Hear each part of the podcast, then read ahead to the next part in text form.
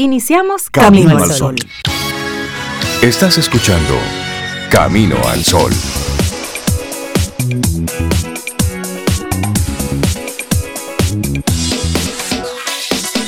Buenos días, bienvenidos a Camino al Sol. Es jueves, estamos a 27. Ay, ay, ay. El mes más largo del año. 27 de enero año 2022. Buenos días, Cintia Ortiz, Sobeida Ramírez y a todos nuestros amigos Camino al Sol oyentes. Buenos días. Hola Rey, buenos días. Buenos días Cintia, Laura Sofía y a nuestros amigos y amigas que están ya conectados. Camino al Sol oyentes. ¿Cómo están ustedes? Pues estoy muy bien. Estoy de hecho mucho mm. mejor y estoy muy contenta de estar por aquí. Me oye un poquito diferente, un poquito más sexy Sí, tienes una voz sexy hoy. pero bueno, bueno, estoy pasando por un proceso gripal que vino de visita inesperada, pero, pero nada, aquí estamos hoy. Esos son los procesos gripales que hay que echarle agua salá de por medio. Sí. Yo creo que sí, que te mandaron a decir. playita, ¿viste? Yo creo, ustedes ven por qué yo insisto tanto en la playa. El que va a la playa no se enferma. No le da nada de eso. hicieron muchísima falta en el día de ayer, pero como siempre fui entonces camino al solo oyente y me lo disfruté del otro lado. Ah, pero qué bueno. Rey, ¿tú cómo estás? Yo estoy bien, soy conectado con la actitud, con la intención de Camino al Sol que te queremos proponer desde tempranito. Estar bien con el silencio. Hay que, hay que callarse en algunos momentos, hay que hacer silencio. Eso sana, eso es bueno, eso cura el alma. Así es que hoy te queremos invitar a que te des la oportunidad de estar momentos de silencio, momentos, momentos durante el día de silencio. Eso es bueno, ¿eh? Toma de forma deliberada un día, un momento y di, mira, en la próxima hora no voy a hablar pero hazlo con intención. Porque una cosa es estar callado porque estás concentrado en algo y otra cosa muy distinta es decir, mira, durante la próxima hora no voy a emitir sonido alguno, me voy a quedar calladito, calladita. Sí, iba, iba a agregar eso, Rey, de que el silencio no solamente sea el de la voz, sino tratar también de aquietar un poco la mente, dejar todas esas preocupaciones y necesito entregar, necesito hacer, no, no, silencio también un poco en la mente. Es más difícil, pero poquito a poquito se va logrando aquietarla un poco. y también el silencio, cuando usted no tiene nada que aportar, nada que decir. Y como decía un dicho por ahí, si el silencio es más hermoso que lo que usted va a decir, pues apéguese al silencio. Manténgase calladito. Pero tampoco como, como personas que yo conozco que se levantan y es con truño y que nadie le hable. Ah, no, no, no. No, no, eso no es silencio, eso es aburrimiento. es así. tampoco así. Yo me he encontrado con gente así. Ni tampoco, ni tampoco eso de. Sí, que no, que no son morning person, así que le dicen ahora sí que suena bonito. Y tampoco de que eso de que calladita te ves más bonita. Tampoco. Tampoco. Callar, callar, pues, pues, si hay un derecho vulnerado y callar por él. No, exactamente. Pues estamos hablando de eso. El silencio puro y simple así para disfrutar el sonido del silencio. Hay un lugar en el mundo que estaban haciendo un documental que es el lugar donde mejor se escucha el silencio. Parece como una, ¿verdad? Como algo que se antepone, se, superpone, pero es donde mejor se escucha el silencio. Están trabajando en una, en una especie de cueva, pero también están tratando de hacer un espacio artificial hecho por el hombre donde se pueda replicar, digamos, el sonido del silencio. Para escuchar el silencio. Así es. Invitamos a todos nuestros amigos y amigas Camino al Sol oyentes a que se den esa oportunidad de hacer silencio, pero así, con intención. Es decir, en este momento voy a hacer silencio. Voy a tratar de acallar la mente y también silencio físico. Procurarse esos momentos. Si te sientes muy cansado, muy agotado, mira, hacer silencio descansa. Si te sientes muy agobiado, como con muchas cosas, hacer unos minutitos de silencio. Eso te va a renovar las fuerzas, te va a inyectar una energía totalmente diferente. Es más, es posible que hasta te sientas extraño. Pero es una forma de, cuando haces silencio con intención, es una forma de tú concentrar energía, de tú como llamar a la calma al todo y de nuevo concentrarte. Así es que hoy queremos invitarte a que estés bien con el silencio. Y luego entonces nos cuentas la experiencia a través del 849-785-1110. Lo que sí que en estas dos horas aquí en Camino al Sol no podemos estar en silencio. No podemos estar en silencio, no, Porque el motivo de nosotros aquí en estas dos horas es hablar, compartirte cosas, hablar con nuestros colaboradores. Así es que así arrancamos nuestro programa Camino al Sol, recordando siempre que a través de estación 97.7 FM estamos conectados y también, por supuesto, caminoalsol.do es nuestra web, es nuestra casita. Bueno, y vamos a recordar también nuestro número de WhatsApp, el 849-785-1110. 849-785-1110. Y gracias por tantos mensajes hermosos que hemos estado recibiendo. Bueno, siempre, pero que recibimos en este año también, en lo que va de año. Gracias por tomarse el tiempo de escribirnos o de enviarnos una nota de voz. Créanme que los escuchamos, que los leemos y que nos hacen muy felices, sobre todo, que nos hacen muy felices. Laboratorio Patria Rivas presenta En Camino al Sol, la reflexión del día.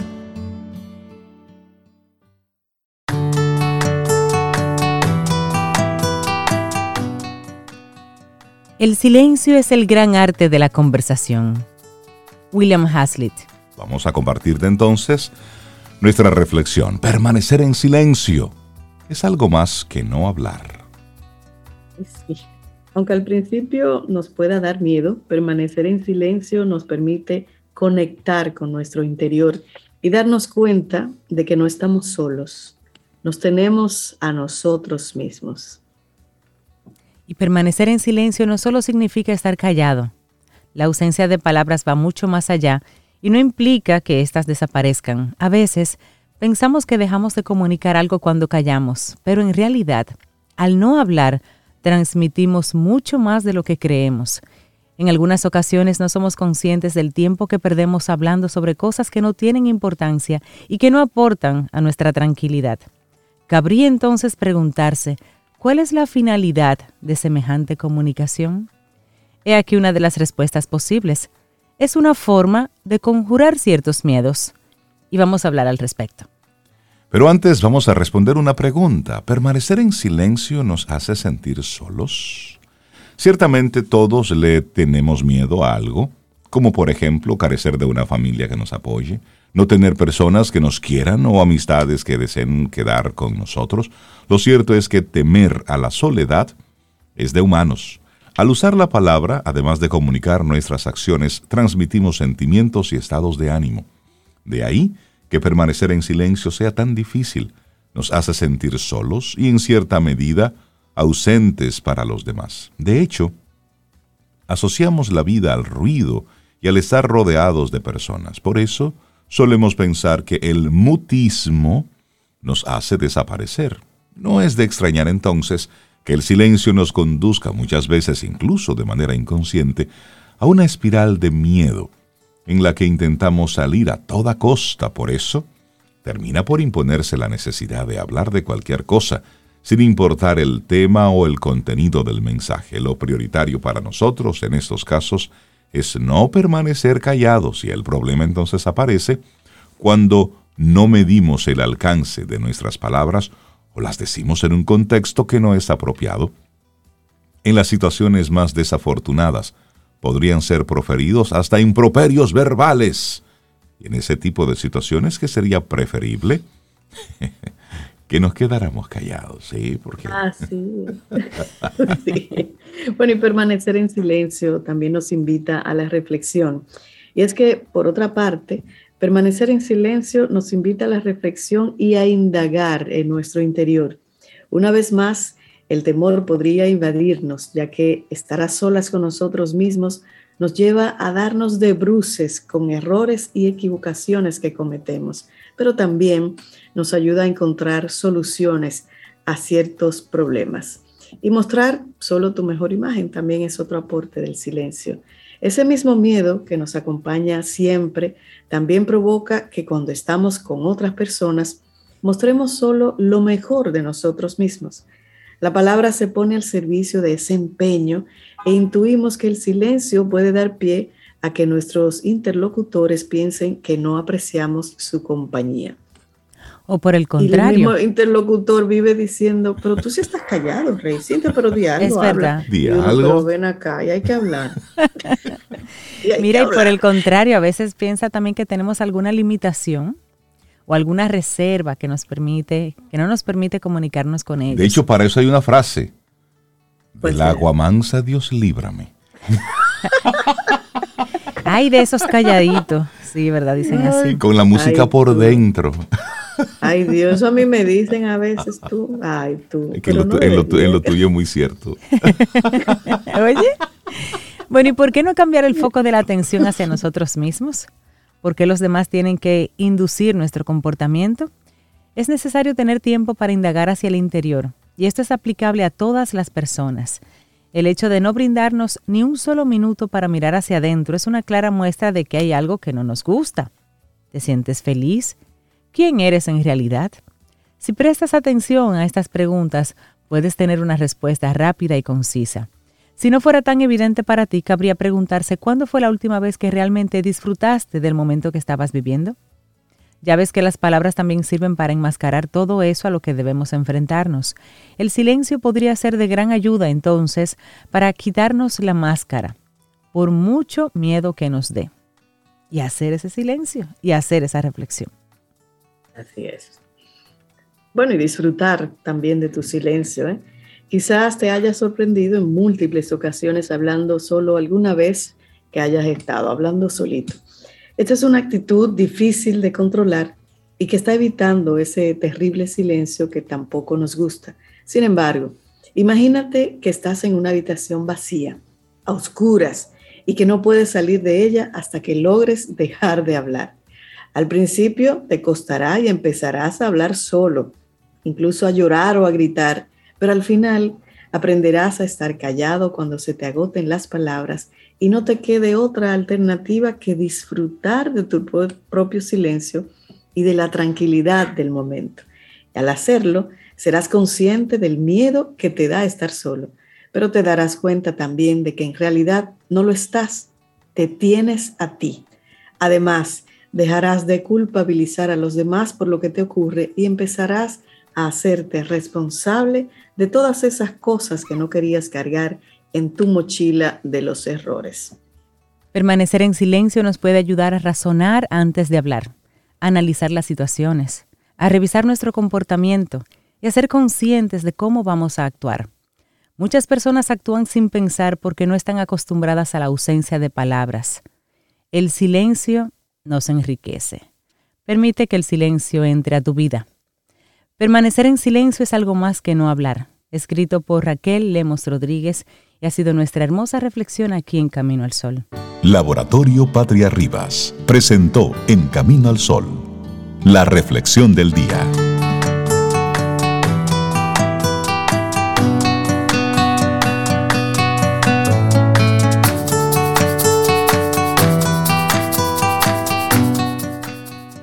No sé quién ha dicho que el gran talento no consiste precisamente en saber lo que se ha de decir, sino en saber lo que se ha de callar.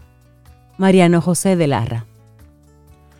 Y nosotros seguimos avanzando en este camino al sol. Nosotros contentísimos de conectar con cada uno de ustedes. Mira, y esa frase me recuerda, tú, tú no, has, tú no has tenido una conversación, Rey Sob, en algún momento que hablando con alguien, tú comienzas a decir algo y esa persona te muestra un interés tan especial, tan diferente, como, Ajá. ¿cómo así? ¿Que tú estabas dónde? ¿Y quién estaba ahí contigo? ¿Quién? Que tú dices, oh, oh, como que, Hay un ¿Cómo tema. como que tengo que cambiar de, como que dije de más, como que hay que callar. Esa Entonces, frase por ahí. Y tú comienzas a bajar la intensidad. Bajas la intensidad. No, pero que yo creo que él estaba de pasada, era, pero que lo que pasó uno- fue, sí, pero, pero dime más. Lo más No. rápido uno intenta diluir el tema.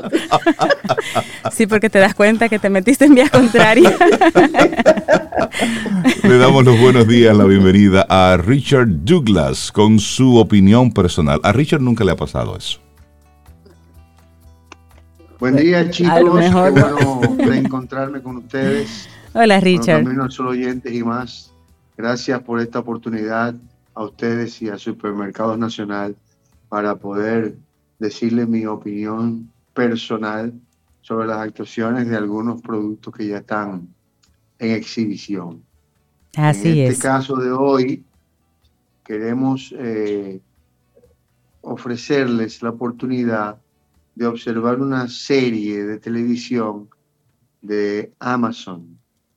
Eh, Amazon Prime que ofrece series de televisión y las, las pone a veces no están eh, activas para ciertas zonas horarias, para ciertas zonas geográficas y al tiempo terminan poniéndola. Hay una serie que se produjo en el 2014, que se hizo en el 2015, que ahora que está disponible para esta zona eh, geográfica, pero que es un banquete de actuación. Es una serie que se llama La mano de Dios. La mano de Dios como tema es un tema controversial porque habla de la posibilidad de que Dios te oriente respecto a algunos temas que son un poco escabrosos y un poco eh, confusos con respecto a, que la mano de Dios esté puesta en algunos asuntos que no parecen muy de Dios. Se trata de la historia de un juez muy influyente que, de una ciudad en Estados Unidos que sufre un, una problemática porque su hijo, que era un brillante individuo de la, de, de la, de la informática, genera un programa que va a, a, delatar algunas cosas que no son muy, como muy puras en el, en el ambiente político, social de esa ciudad, y él decide como averiguar sobre el, el, el suicidio del hijo que no logra presentar este proyecto eh, formalmente.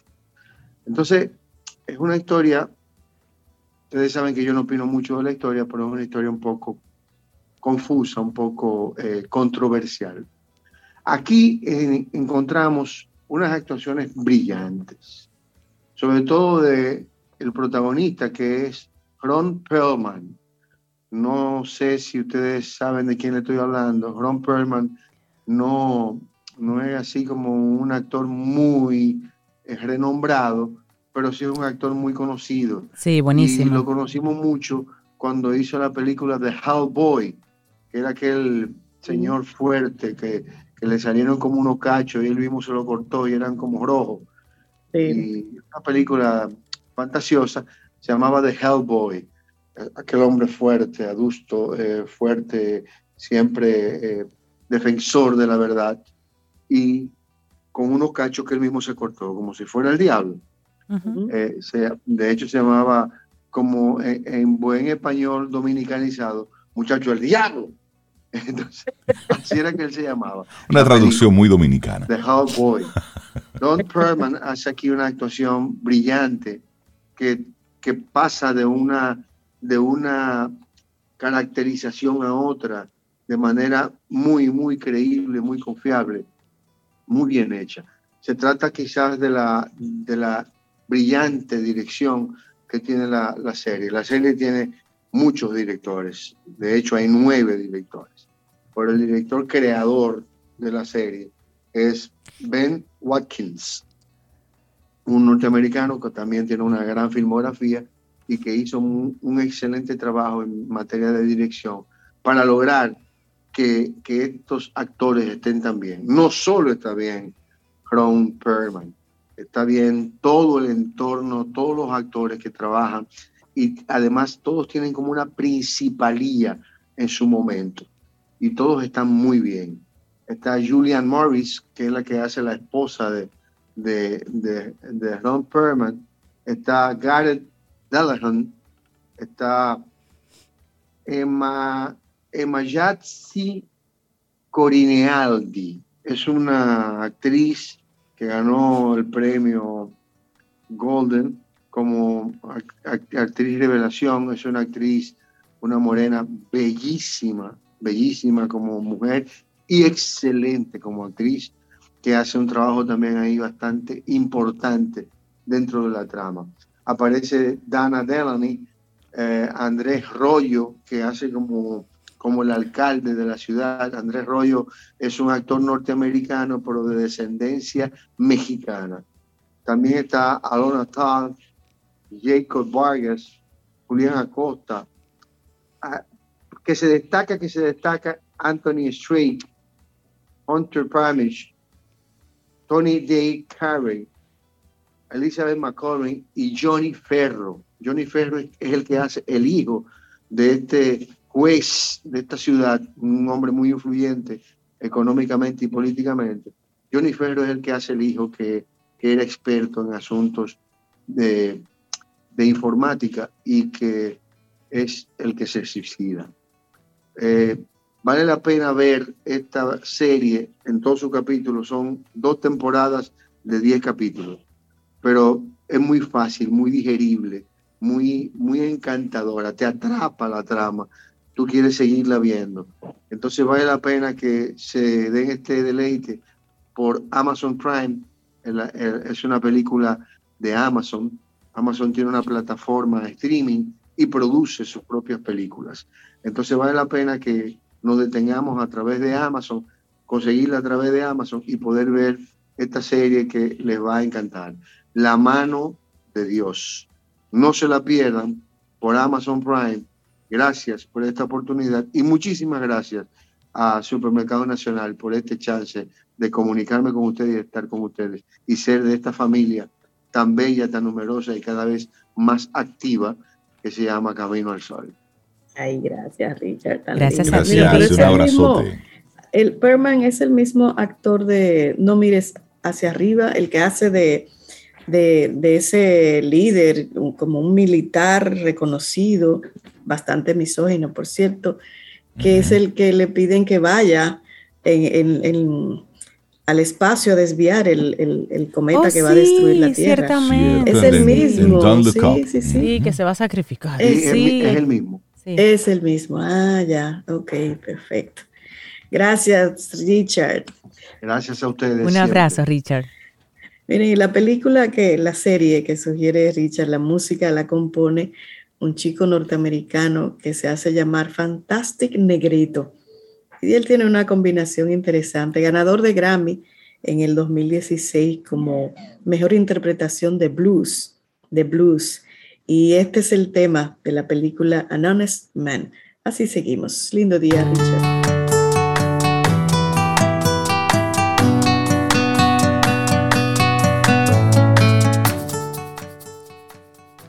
Y ya lo decía Jorge Luis Borges, no hables a menos que puedas mejorar el silencio.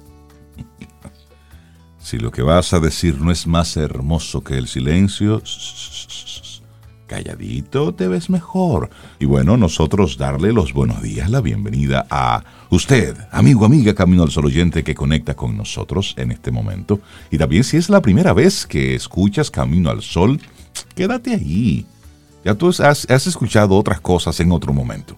Danos hoy la oportunidad y quédate. Y, y si te gusta, date la oportunidad de hacer algo diferente hoy. Por ejemplo, escuchar a Rosario Arostegui, una mujer apasionada en la consultoría de jóvenes que siempre está ahí conectando con, con los que vienen ahí subiendo, con esa generación relevo. ¿Y qué le comenta a ella? Bueno, emprendimiento los va empoderando y hoy tiene un tema que nos atañe a todos, mis expectativas y yo. Hola Rosario, buen día, ¿cómo estás? Ay, suena como a Platero y yo. Por aquí, ¿y ustedes cómo están ahí en, en cabina? Igual salud los caminos oyente. Buenos días, Rosario. Bien, bien. Esa cabina virtual conectada, qué maravilloso. Así es, así es. pues eh, sí, mis expectativas y yo. Eh, a veces cuando pienso en eso, comienzo a escribir y digo, no eres tú, soy yo.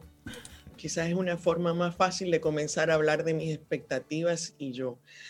Y es que eh, en ocasiones yo estoy trabajando con los jóvenes, acompañando a los jóvenes, pero hay un momento de interacción con los padres. De hecho, muchas veces eh, comienza la conversación con los padres y son ellos los que coordinan la cita para sus hijos.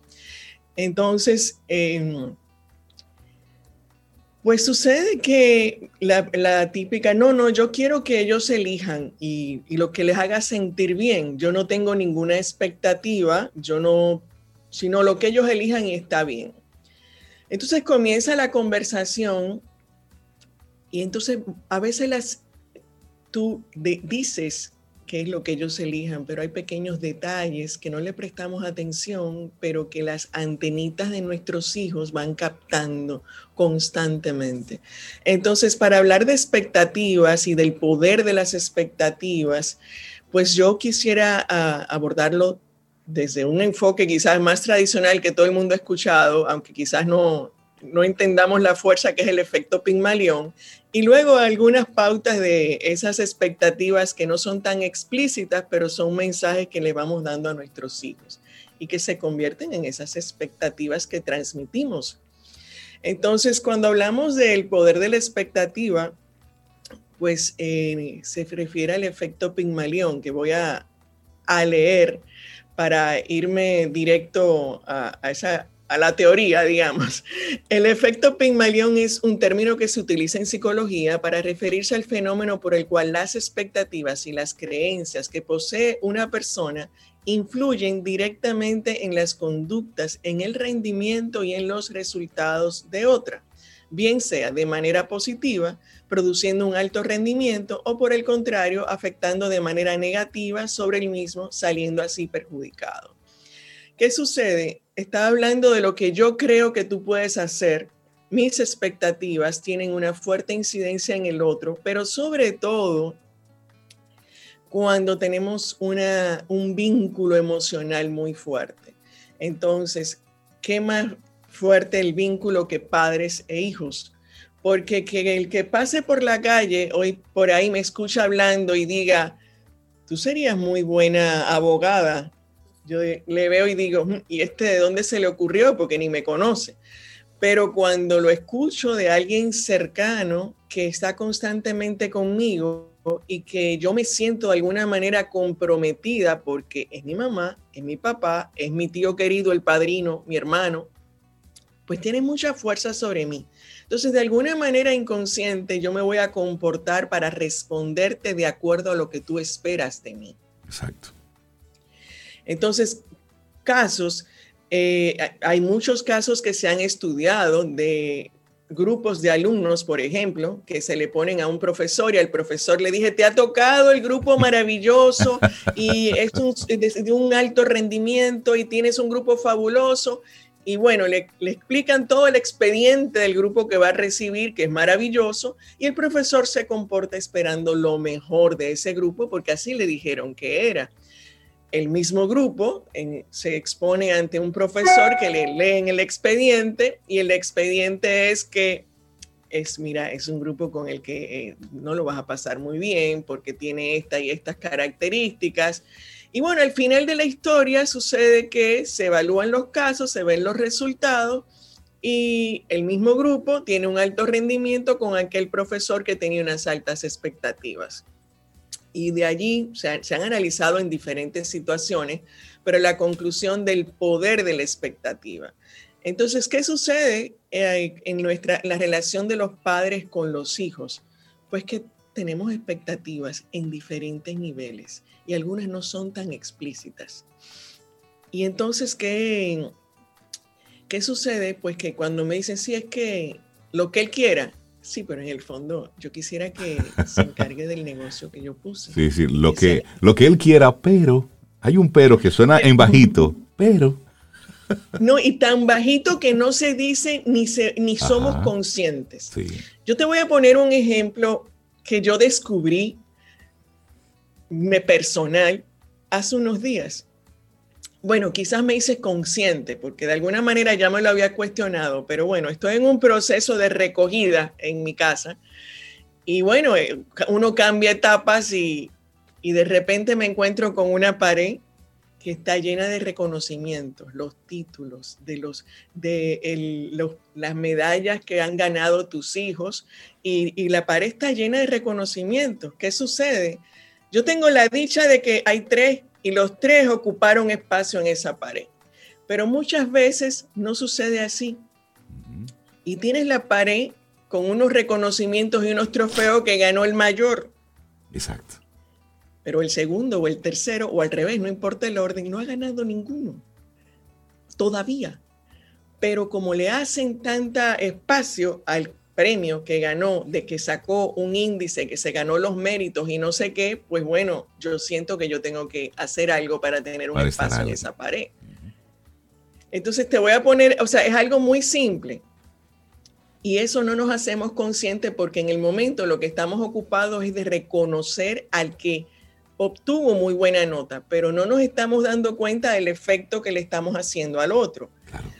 Y voy a citar otro quizás más concreto, y es en una ocasión, yo tuve una joven que la trabajé en tres etapas distintas.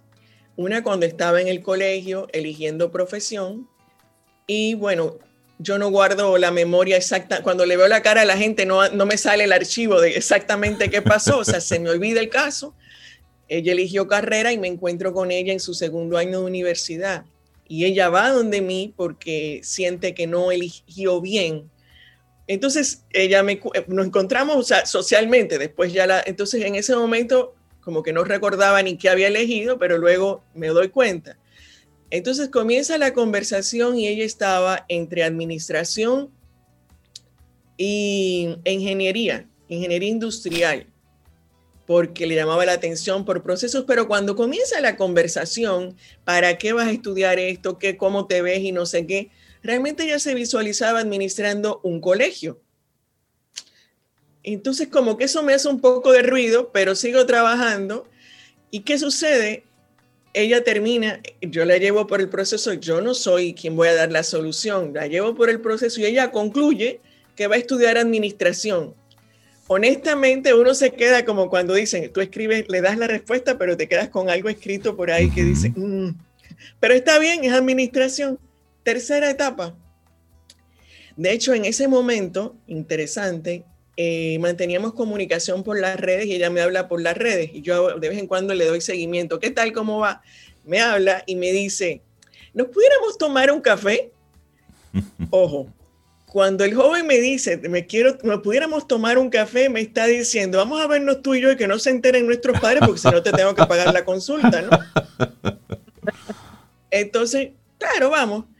Cuando vamos al café, en la tercera caída, ¿no? Hacemos una conversación y ¿qué pasó? Ella vuelve con el tema de educación administración, pero en ese momento, a través de unos ejercicios un poco más profundos, descubrimos que realmente hay y una observación importante. En ese proceso siempre le acompañaban sus padres, o sea que era claro, obvio, físicamente evidente que había un apoyo de que lo que tú quieras, ¿no? Pero en esa ocasión el café estábamos, nadie la llevó, además ya no tenía necesidad de que la llevaran. Entonces, en esa conversación descubrimos algo. Ella se sentía muy comprometida con, con sus padres y escuchaba en su casa con frecuencia lo mal que se hablaba de una tía que eligió educación y lo mal que le iba. Claro. Eso andaba por ahí. Entonces, esa conversación no somos conscientes, pero ¿qué peso tiene la opinión de mis padres en relación a una profesión que yo me la estoy cuestionando, pero ellos está mandando un mensaje muy fuerte. Entonces, es tan fino esos mensajes que no nos damos cuenta. Y en el fondo, ¿qué pasa? Yo estoy esperando que nadie en mi casa elija educación, porque imagínate tú. Entonces, cuando hablamos, o sea, el tema es muy amplio y de hecho eh, no vamos a tener, pero les invito a que hay muchos temas que aborda la película Encanto que está todo el mundo hablando y que la verdad es que hay mucho que hablar de la película y hay una parte que tiene que ver con ese poder de las expectativas. Yo espero que todos en la familia tengan un talento especial y que todos son especiales de alguna manera de, por aquella definición, ¿no? Y es que tiene mucho peso eh, la posibilidad de desarrollo de, de un joven en función de lo que se espera de mí. Y no siempre, como les decía, no es que yo te dije, es que yo estoy esperando que a veces no lo verbalizamos porque decimos que lo que tú quieras, pero hay tantas formas de verbalizar con señales, o sea, perdón, de expresar con señales y de manera implícita en nuestras conversaciones que tenemos que es importante que nos observemos, porque muchas veces realmente eh, estamos esperando recibir resultados por la inversión que hemos hecho. Exacto. Y cuidado. Y esta expresión, o sea, hace unos días a mí un joven me cuestionó y me dijo, pero usted se puso a evaluar cuánto cuesta tener un hijo. y, la verdad es que... Te lo dijo a ti que tienes tres. que te lo dice a ti que tienes tres. Sí, exacto. Nunca, nunca me cuestioné desde el punto de vista financiero eh, cuánto yo iba a obtener por la inversión.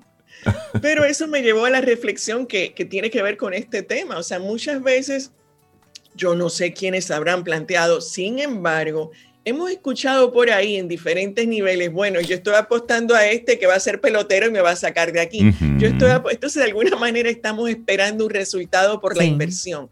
Pero ojo, lo más peligroso es eh, la inversión, e, el, el, retorno emocional que estamos esperando, porque me va a dar seguridad, porque, tengo, ay, qué bueno que tengo las hijas hembras que me van a cuidar para yo no estar sola cuando tenga eh, eh, mayor, edad más adulta.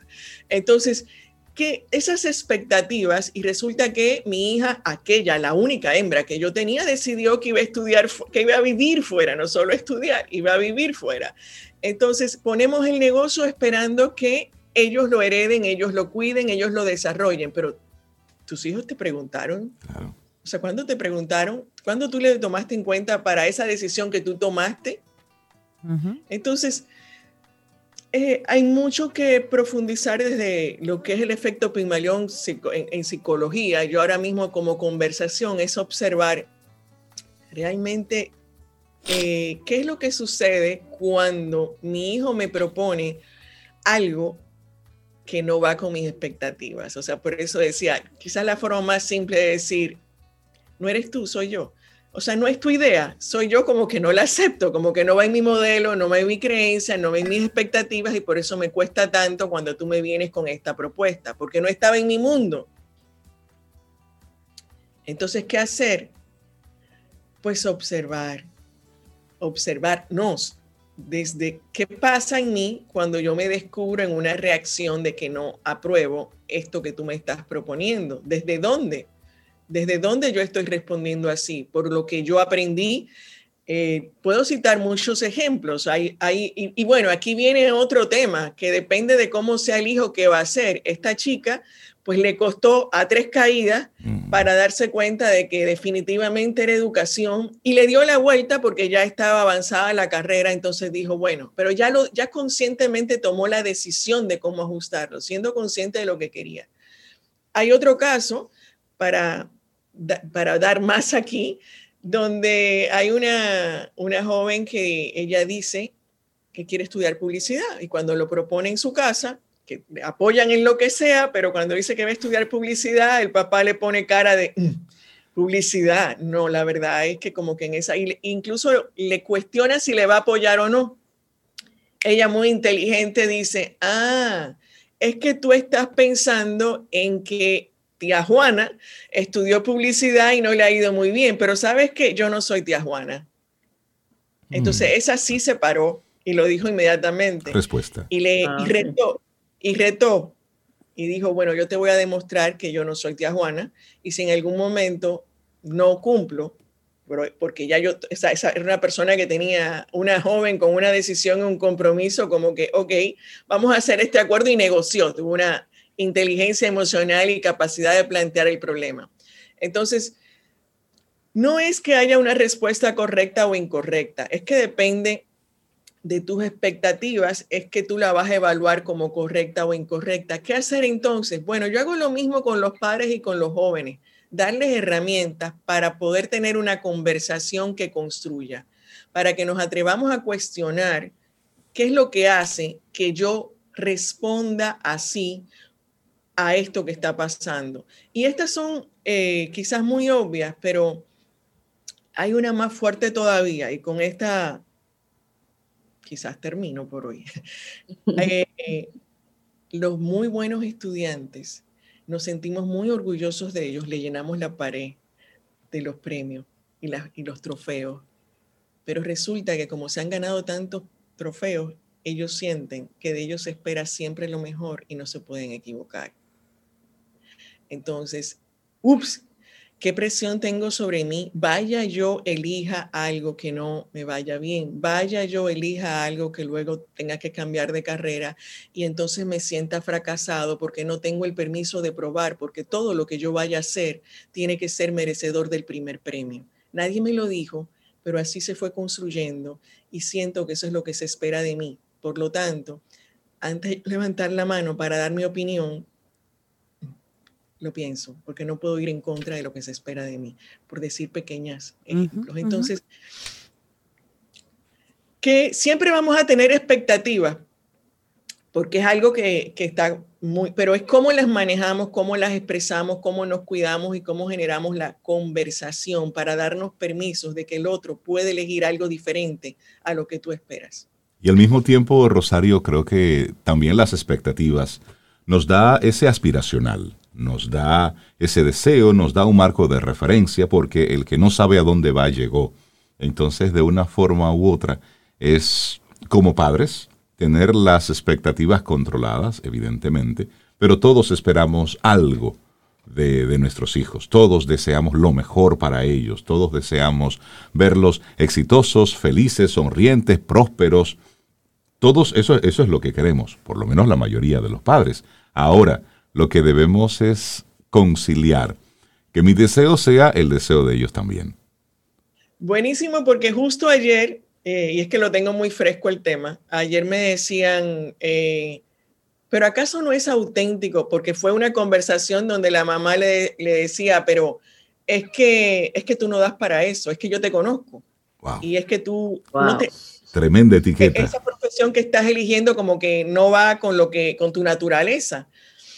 Y entonces la persona, la otra persona observadora luego me dice, pero no es auténtico ese deseo de los padres de que le vaya bien. Y le dije, "S- desde mi punto de vista, yo creo que todos los padres, en, en el fondo, en- auténticamente, quieren lo mejor para sus hijos. ¿Dónde está el detalle?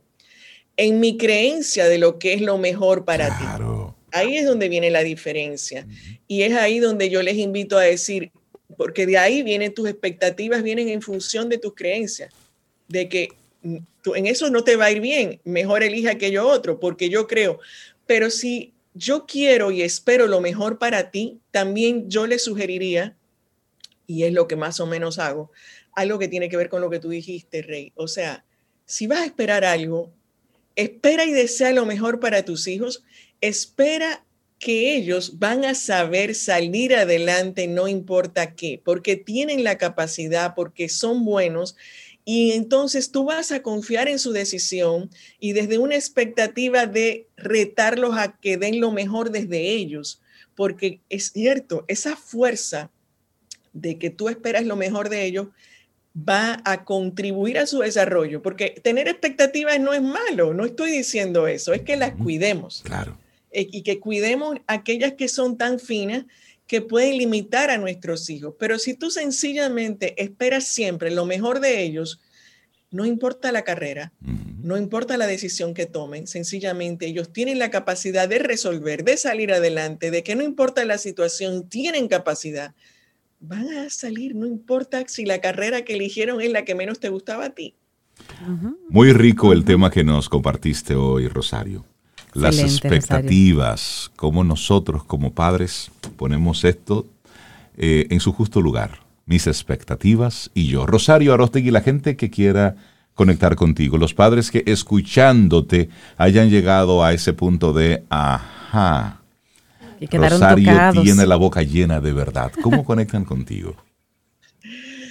Rosario Arostegui en las redes es la forma más directa y de hecho ahí en Instagram hay un enlace para que se conecten directamente a mi WhatsApp. Así es que les invito a que vayan a la cuenta de Instagram y al- en el bio busquen el enlace y me hablen y ahí estoy atenta y con la mejor disposición. Que tengas un excelente día, Rosario. Gracias por este Igual, tema, Rosario. día para todos y esperemos siempre lo mejor, que este va a ser buenísimo. Hoy puede ser un gran día. Así es.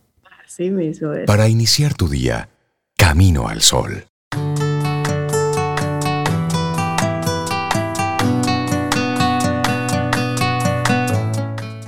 Y nuestra siguiente frase es de Deepak Chopra, y recordándote que el tema es el silencio. Y esta frase dice, sin silencio no puede existir una apreciación real en la vida, la cual es tan delicada como un capullo de rosa cerrado.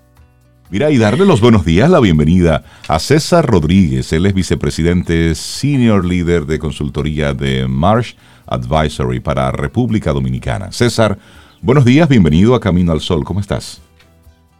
Rinaldo, muchas gracias eh, por su invitación a este programa. Cintia, soy Bienvenido, César, bienvenido. Gracias, César, bienvenido. Bueno, César, vamos a, hablar contigo sobre los, los resultados de un informe sobre riesgos mundiales 2020 que fue dado 2022. Por eso es que hay que darlo de forma endovenosa. ¿Ves? ¿Ves lo que te digo? Eh, ¿Ves lo que te digo? Y esto como resultado de conversaciones en el Foro Económico Mundial. Entonces nos gustaría conocer, César, cuáles son esos riesgos a los que se está enfrentando el mundo en este 2022. Bueno, Reinaldo, eh, déjame contarte que, el informe que elabora Marsh es un informe que viene, esta es la, la decimoséptima edición, todos los años se prepara este informe de cara a tener una agenda mucho más robusta en, en Davos, en el World Economic Forum, de tal forma que sean los puntos sobre los cuales se converse eh, y que pueden definitivamente afectar o la prosperidad o el bienestar eh, de las naciones y de las personas en, todo el mundo. Este informe, digamos, a, a partir de 2022, digamos, eh, está muy influenciado efectivamente por temas de pandemia. No, no, lo podemos desconocer, que los riesgos tanto del corto, del mediano y del largo plazo todavía vamos a tener rezagos producto de la pandemia. Eh, pero aparte de eso, lo más importante o lo más relevante, digamos, es que ya veníamos desde el año más o menos 2000, los últimos seis años, más o menos el, el reporte ya venía mostrando una tendencia que los riesgos principales que íbamos a estar afrontando, digamos, el, el, todo, todo, el globo, estaban relacionados con los temas de cambio climático principalmente. Eh, y, y, desde ahí, digamos, ha mantenido una tendencia como eso. La, la pandemia trajo otro tipo de riesgos o otro tipo de situaciones que nos van a generar riesgos, como van a estar muy enfocados en los temas de cohesión social, digamos, todo el deterioro social o de las comunidades, y, y, son situaciones que hemos visto a lo largo de Latinoamérica, en Europa, eh, y que se han acrecentado desde el 2019.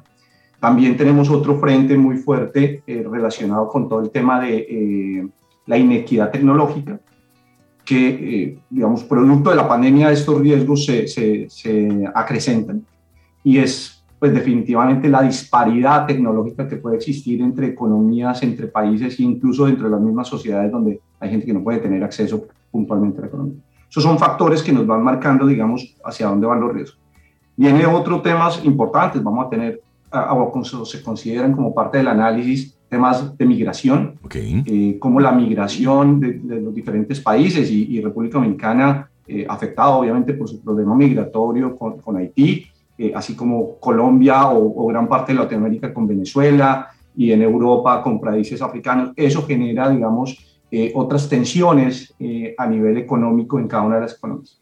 Y mira que aparecen otros temas que, que vienen en, en crecimiento que hoy no los vemos tan claros, como son el tema eh, de la exploración del espacio y donde ya vemos donde efectivamente hay compañías con un interés cada día mayor de poder colonizar el espacio sí. o de sí. incluso explotar eh, minerales en el espacio y eso va a generar tendencias de tensiones entre los países eh, por dominar el espacio, eso va a generar conflicto hacia futuro. Eso digamos que son como los, los elementos principales que plantea el informe. Ahora bien, como parte de, de, de, ese, de esos elementos principales que, que, que, se, que se consideran como parte del informe, pues ya tenemos una visión mucho más puntual de cuáles van a ser los riesgos principales que vamos a estar, o desde March creemos que vamos a estar afrontando en un periodo de, de corto plazo, que cuando hablamos corto plazo hablamos de, de 0 a 2 años, y ahí vamos a encontrar que definitivamente los eventos extremos de la naturaleza ya los venimos sufriendo y van a ser, van a continuar en la medida en que eh, el cambio climático no se reverse, pues cada día vamos a tener mayores inundaciones, vamos a estar más expuestos a incendios, a huracanes, que en el caso de República Dominicana eh, es súper sensible. Y eso es producto de, de, de, otro de los riesgos que está muy, muy alineado con eso y es la falla en las acciones para prevenir el cambio climático. Creo que durante los últimos años hemos fallado como, como, como globalmente en poner en práctica, digamos, esos planes que definitivamente detengan o reversen eh, esos efectos del cambio climático. Entonces ahí tenemos dos factores o dos factores de riesgo que vamos a tener presentes durante, durante el próximo corto plazo.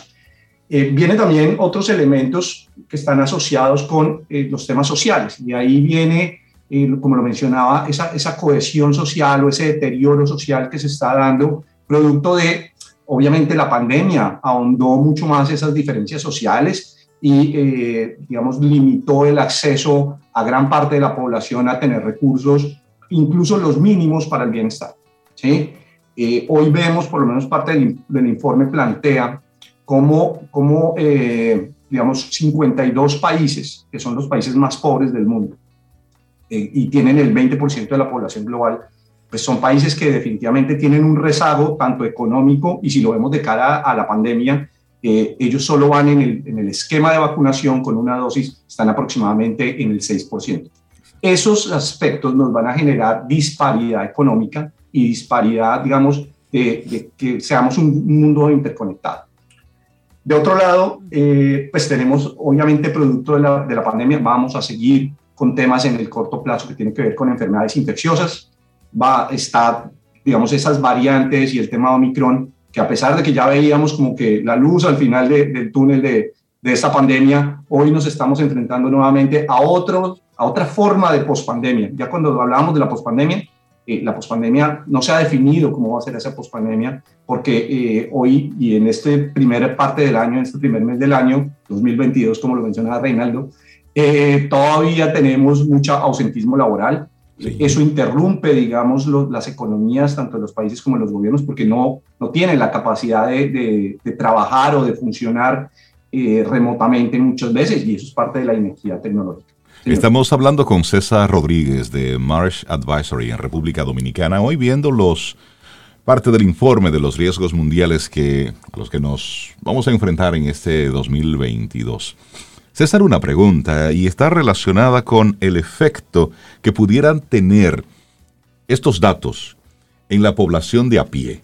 Yo te escucho decir, viene esto, viene esto, viene lo otro, también hay que cuidar aquí.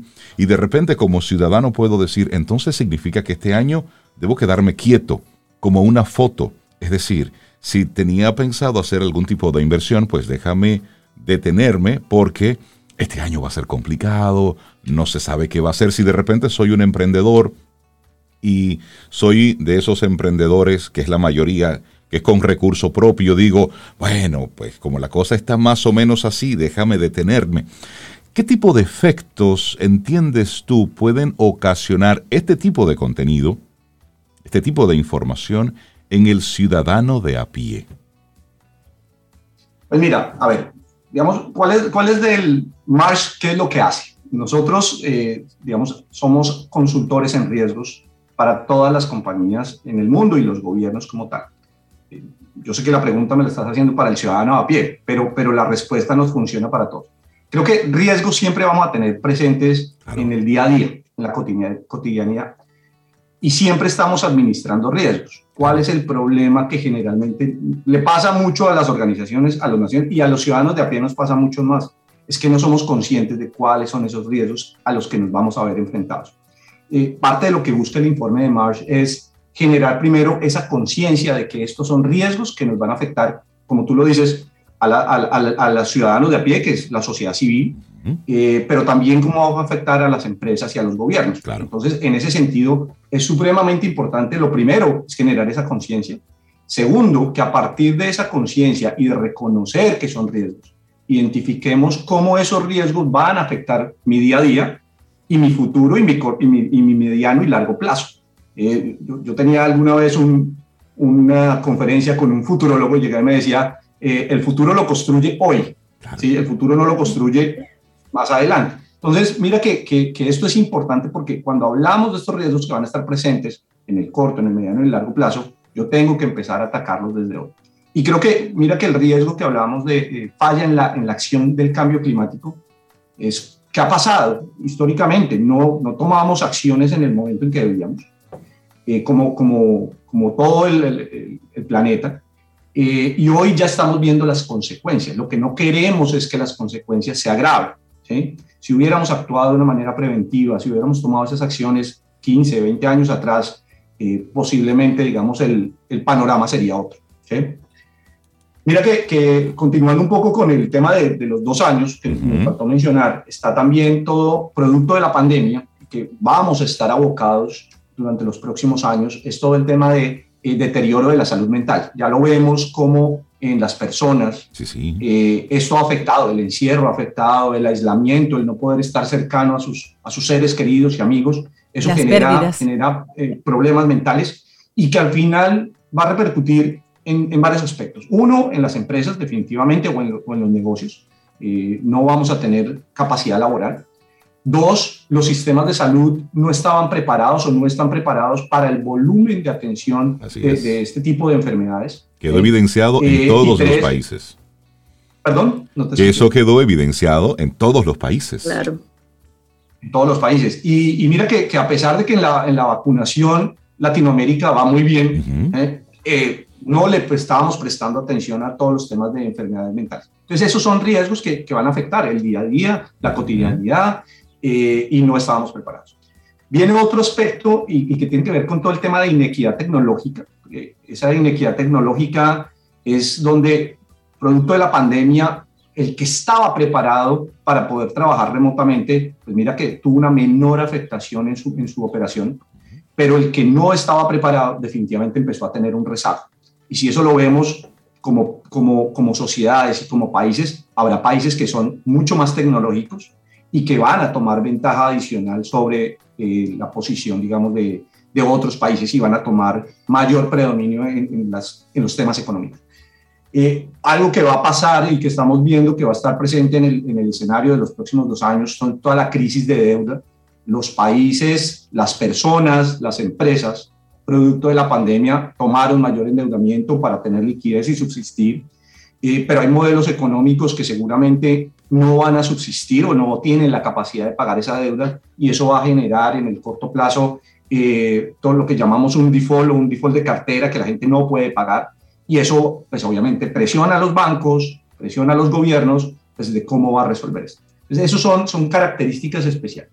Y por último, pues también se está viendo que producto de la pandemia puede haber algunos temas de burbuja de activos. Cuando hablamos de activos, hablamos de todos los tipos de activos, tanto inmobiliarios como, como monedas, eh, donde puede haber ciertos grados de especulación producto de la pandemia. Ese, digamos que es el escenario de, de 0 a 2 años de los riesgos principales. En el escenario de dos a cinco años, pues definitivamente se mantienen más o menos los mismos, unos se acrecentan, otros caen, pero empiezan a aparecer eh, todo el tema de confrontaciones geoeconómicas de las naciones y miren que les mencionaba el tema que tiene que ver con eh, la exploración del espacio. ¿eh? Eso va a generar tensiones económicas, geopolíticas claro. por dominar el espacio. Y ahí vamos a entrar en un periodo de confrontación de las naciones. Aparte de que ya lo estamos viviendo hoy, el tema de Ucrania, eh, que está Rusia, eh, Europa y Norteamérica enfrentándose y estamos a la puerta de, de una posible confrontación en, en, en Ucrania. Eh, esos son tensiones que vamos a tener y, y, China seguramente en algún momento también va a aparecer. Eh, en Latinoamérica pues tenemos a Venezuela que tiene sus conflictos con Colombia. En fin, digamos, es algo innegable que va a pasar durante, durante el periodo del, del mediano plazo que viene también, y, y, es un riesgo que viene disculpa, Soy. No, termina los riesgos porque mi pregunta ah, va... Eh,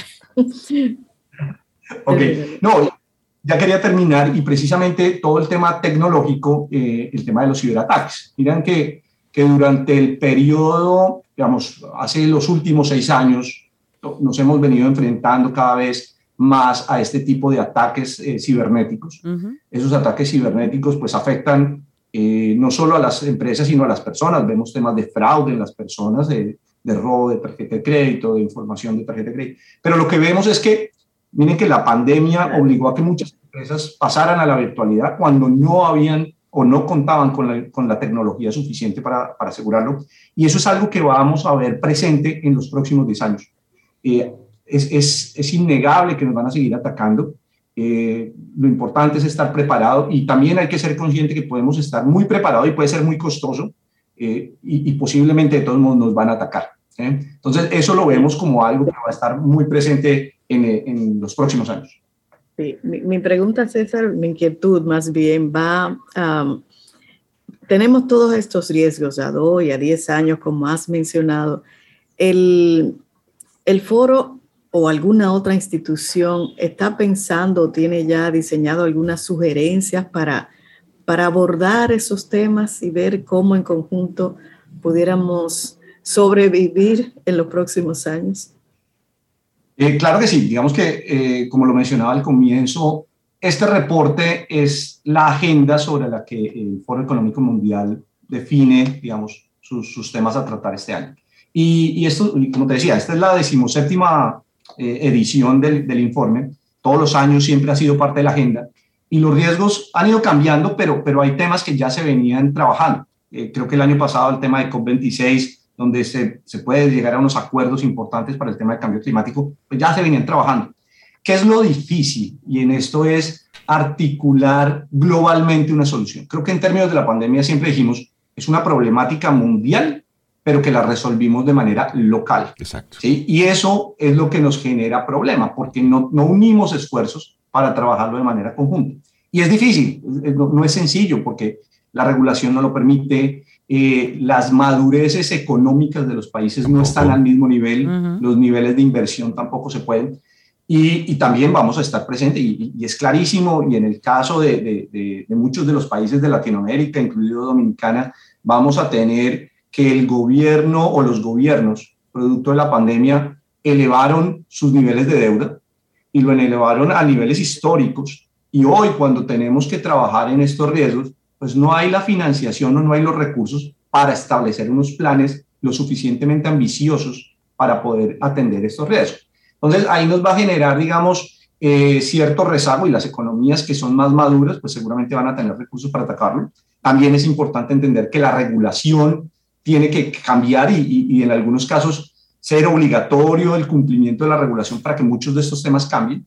Entonces ahí vamos a tener cambio regulatorio. Pero el gobierno tiene que jugar un papel importantísimo en establecer esa ruta de mediano y largo plazo de cómo atender esta problemática. Ahora bien, las empresas y la sociedad civil tienen que conocer esto para vincularse de manera voluntaria. No necesariamente tendríamos que esperar una regulación para poder eh, cambiar, para tomar acción.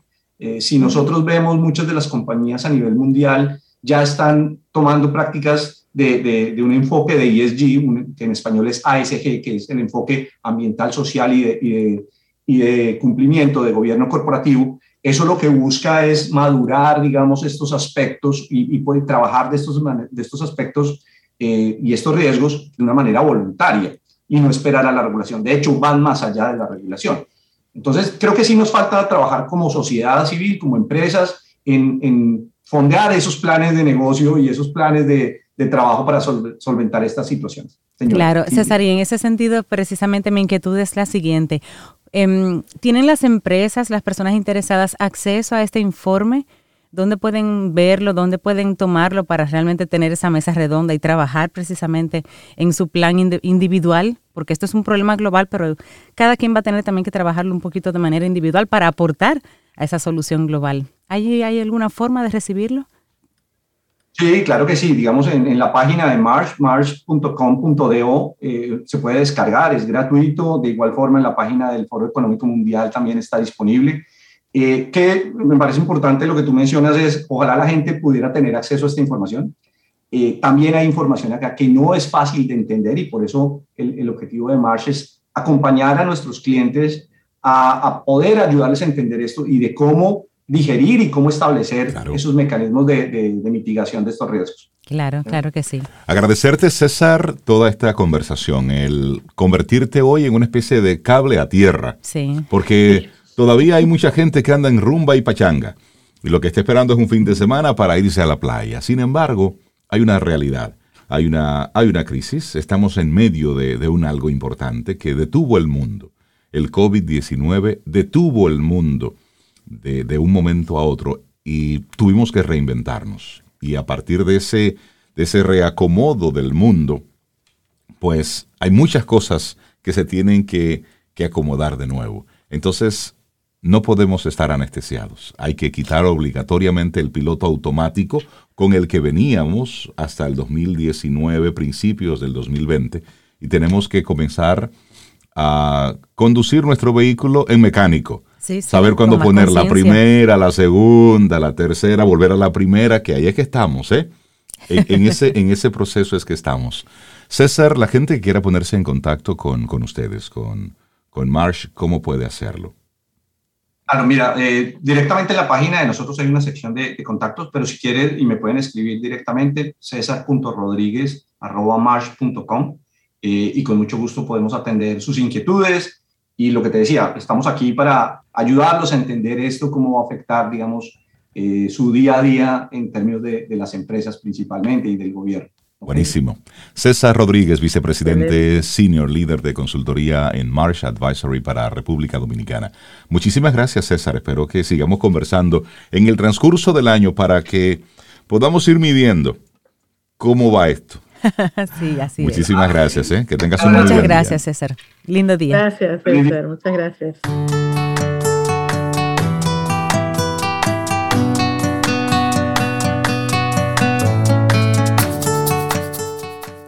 Camino al Sol hoy nos ha invitado a valorar un poquito más el silencio y nuestra última frase del día de hoy es de Maurice Marlink. Más que una frase casi parece un boche, pero es una frase, es una frase, tú lo tomas como entiendas. como dice, entiéndalo. ella dice, el silencio es el sol que madura los frutos del alma. Y no podemos tener una idea exacta del que jamás se calla. Exacto. Cállese para ver si madura. Ah, bueno. Vamos llegando nosotros al final de nuestro programa Camino al Sol por este jueves. Mañana viernes. Si usted quiere, si el universo sigue dando vueltas ahí, nos permite conectar. Si el cohete de Elon Musk va a la luna y no, se devuelve por aquí, no se cae por aquí. Bueno, dijiste que andan 50 objetos por allá arriba, grandote. Basura que, que nosotros tiramos al espacio. Si no has visto esa película, Don't Look Up, dale una miradita para poner todo este 2022 en perspectiva. Señores, que tengamos un día preciosísimo. Lo único que tenemos por delante es hoy. Así es que hoy vamos a disfrutárnoslo, vamos a gozarnos este día, vamos a vivirlo con intensidad. Vivámoslo todo. como si fuese el último día de nuestra vida. Vamos a ir con él, pero por todo. Mira, yo quiero dar las gracias a todo el que ha estado preguntando por mí, mandándome brebajes y tesis, fotos de cosas. Gracias. Todo eso se, se, se, usará, se usará todo. Y un cariño especial a Clary, que te ha estado manteniendo viva gracias a sus diferentes tests. Mi bella Clary, ella se inventa todo lo que sea. Y me mira la carita y me dice, no, todavía le falta un poquito, le hago otro té ahora. Ay, gracias por eso. ya tú estás del otro lado. Ya, ya, estoy del otro está súper bien, claro, claro que sí. Miren, y para finalizar, Rey, nos vamos, oigan bien, al Imperio Romano Germánico. Oh, por Dios. Mil, 1756, un día como hoy, 27 de enero, nace en ese lugar y ese año uno de los genios más importantes de la música a través de la historia. Amadeus Mozart nació un día como hoy en, el imperio, como dije, romano germánico, que dígase Alemania, ¿verdad? Su, su, lengua original. Y hay dos alemanes, precisamente, oigan qué locura, que en el año 99, 1999, fundaron un grupo entre ellos dos, Class Brothers se llama. Y estos dos chicos se fueron a Cuba a estudiar los ritmos y la música cubana. Ah, y entonces ellos hicieron una, una serie de discos.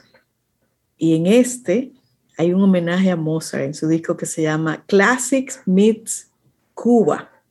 O sea, la música clásica se encuentra con Cuba de las manos de estos dos hermanos alemanes. Qué mezcla tan interesante. Y esta es la versión que ellos hacen en honor a Mozart de ese disco. Man Mozart se llama. Y así nos vamos. Disfrútenlo y lindo día. Y esperamos que hayas disfrutado del contenido del día de hoy. Recuerda nuestras vías para mantenernos en contacto. Hola arroba caminoalsol.do visita nuestra web y amplía más de nuestro contenido. Caminoalsol.do. Hasta una próxima edición. Y pásala bien.